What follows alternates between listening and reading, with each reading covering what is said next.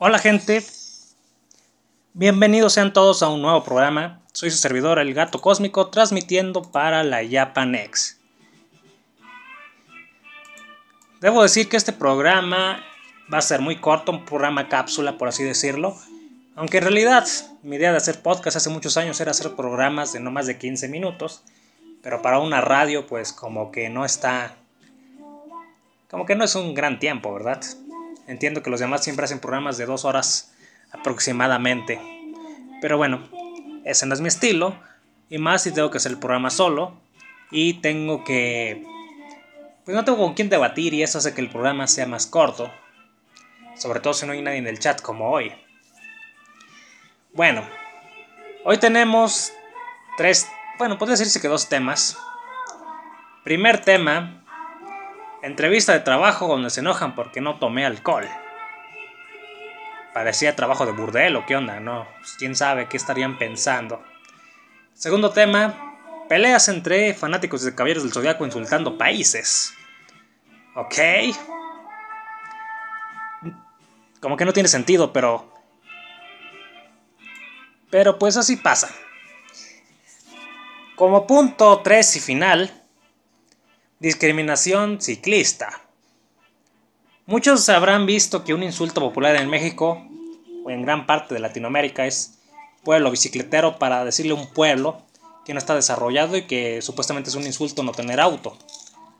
Bueno, pues resulta que no solo pasa entre la gente de auto y ciudades que se mueren entre el smog, sino que también pasa entre los mismos, entre los mismos ciclistas que andan discriminando e insultando cuando pues para mí, mientras sean bicicletas convencionales, pues todas las bicis para mí son iguales de una u otra manera, porque son a base de impulso humano.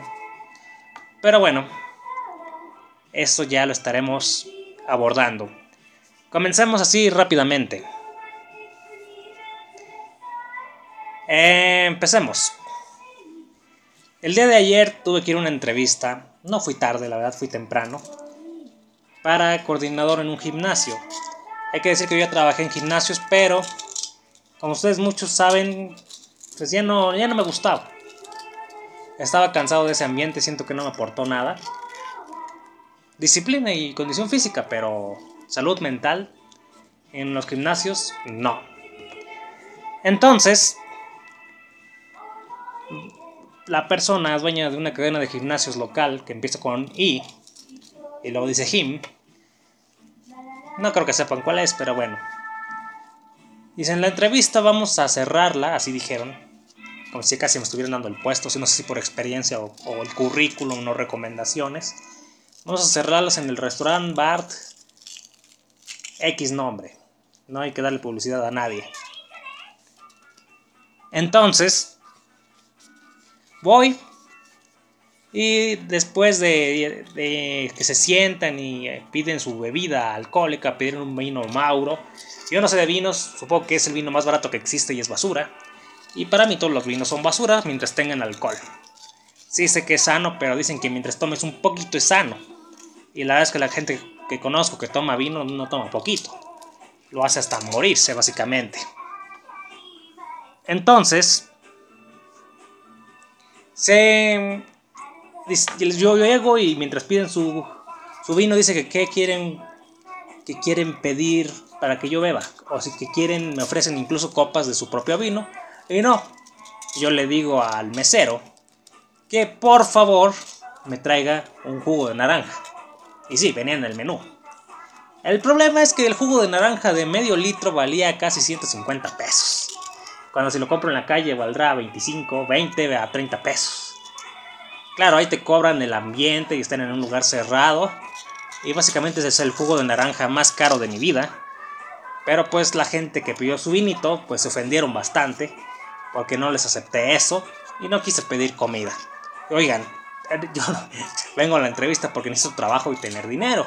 No a tirar el dinero, ya de por sí. Tiene que pedir algo para estar ahí. Tienes que tener un consumo mínimo.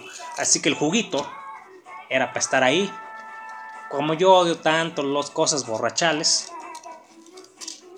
Pero pues los entrevistadores que no entrevistaban nada, estaban tercos que me tomara su vino. Y me terminaron diciendo que no sabía abordar una entrevista de trabajo y que estaba siendo descortés al rechazarla. Al rechazar su droga legal. Y yo básicamente les contesté, como siempre hago con mi pésimo humor y gruñería, que pues que una persona encargada de un gimnasio debe ser un ejemplo de salud y disciplina física, no consumir drogas legales. Se quedaron callados un momento y luego la entrevista se hizo muy incómoda, duró muy poco y obviamente no creo que me llamen. Pero en serio, ¿qué piensan los empresarios al cerrar tratos en lugares llenos de alcohol? ¿Que uno afirme los peores contratos del mundo? Pues no sé, todo terminó en malos términos y la entrevista no duraría ni 10 minutos gracias a pues gracias a mí yo creo pero también gracias a ellos que que no saben ser profesionales que quieren cerrar todo con drogas pero bueno. ¿qué opinan ustedes? no iba a trabajar en un antro no iba a trabajar en un tables dance y mucho menos en el restaurant Bart donde quisieron hacer la entrevista donde ni nos oíamos por la música de fondo bien. Bien y así cerramos este pequeño tema. ¿Error mío? Puede que sí.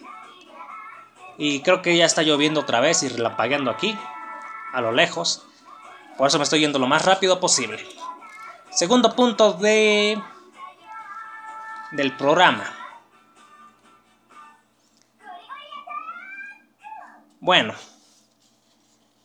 hay un peruano que se ganó el récord del mayor coleccionista en el Guinness de productos de Caballeros del Zodiaco, una serie friki que está acabada, diría yo, porque Netflix se encargó de básicamente asesinarla con la última, con el reboot que sacó.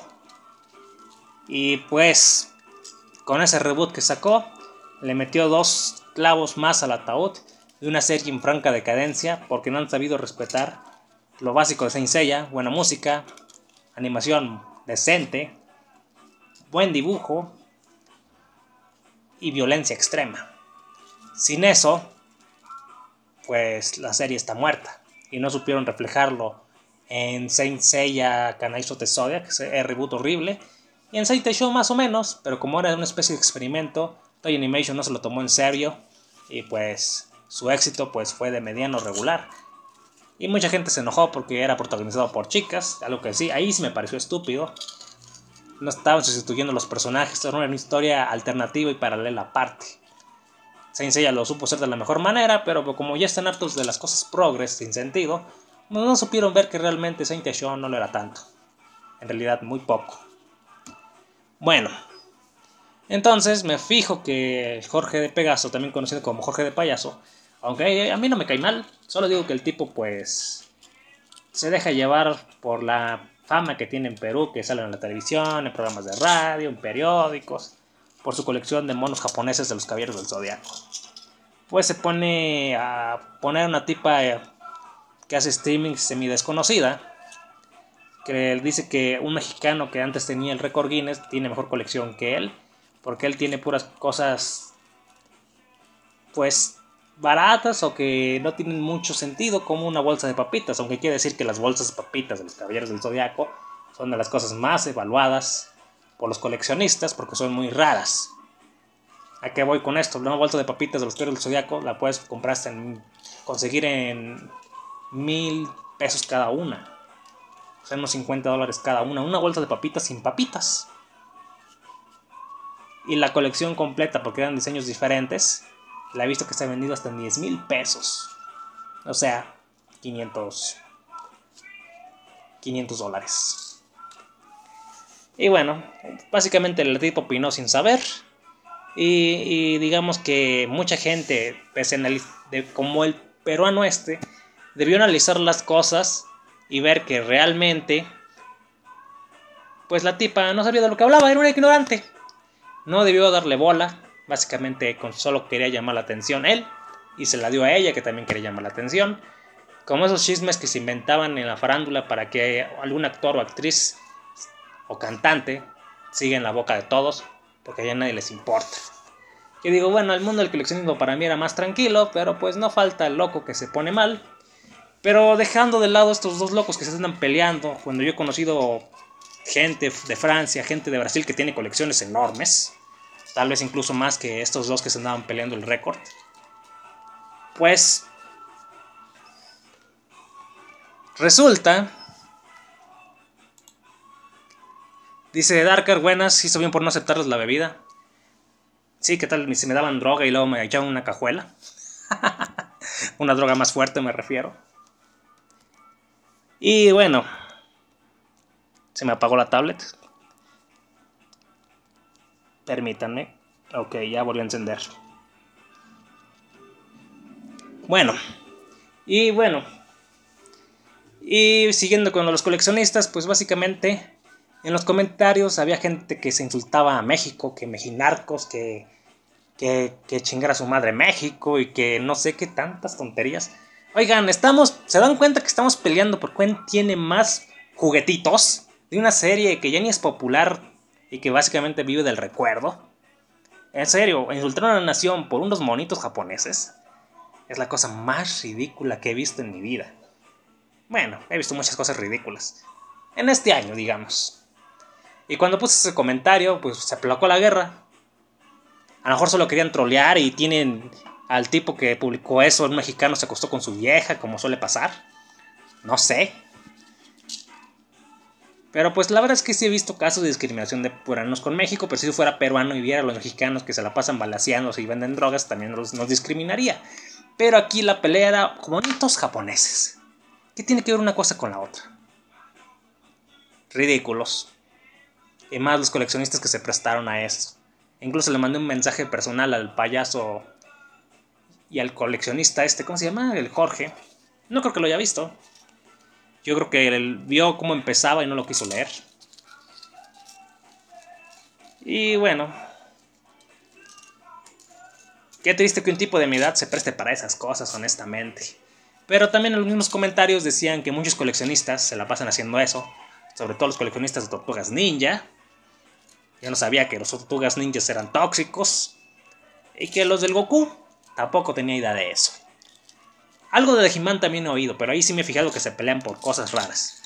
Pero yo no sabía que hasta los de las tortugas ninjas se peleaban por cuál tortuga tenía mejor color de, de conservación, el mejor verde.